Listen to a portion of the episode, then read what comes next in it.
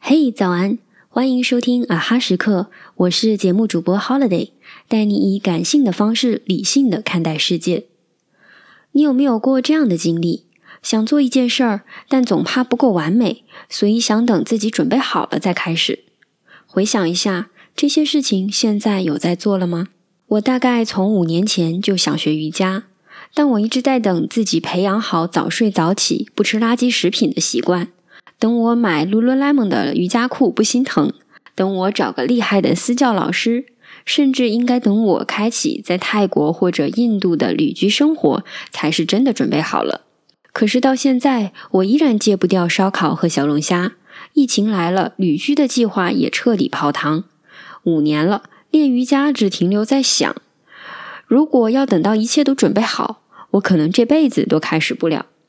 我大概从三四年前开始自学日语，但因为搬家、旅行、换工作各种各样的原因，总是断断续续。但凡生活发生一点变化，学习就停滞了。我一直在等搬到一个舒适的环境，找到一份稳定、收入还不错的工作，自己的状态准备好了，再每天晚上拿出固定的两个小时来学习。于是反反复复，时间过去了很久，水平还停留在最初的半年。类似的事情还有很多，都因为总觉得自己没有准备好而从未开始，最后原本的信心变成了自责和焦虑。我们常常陷入一个准备好再开始的怪圈，用准备好赋予一件事情开始的仪式感。事实上，我们永远也不可能准备好，距离百分之百总有那么一点点还可以提高的空间。真的达到了百分之百的时候，你的要求又被升级到了百分之一百二十。